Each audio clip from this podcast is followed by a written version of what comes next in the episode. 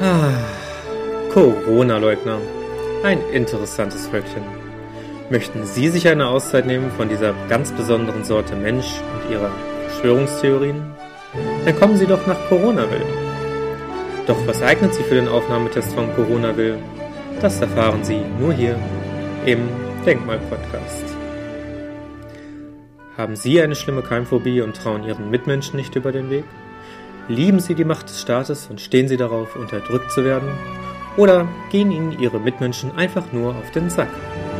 Dann sind Sie bestens geeignet für Corona-Wellen. In dieser Gemeinschaft dreht sich alles nur um das Virus. Das Immunsystem ist schon lange Schnee von gestern.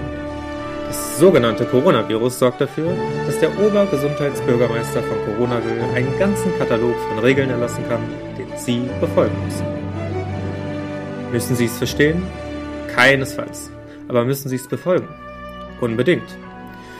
Vergessen Sie doch einfach ewiges Argumentieren und Hinterfragen. Genießen Sie lieber den Mindestabstand von 7,36 Meter, die Innenluft Ihrer FFP7 Atemmaske oder die täglich wechselnden Angebote.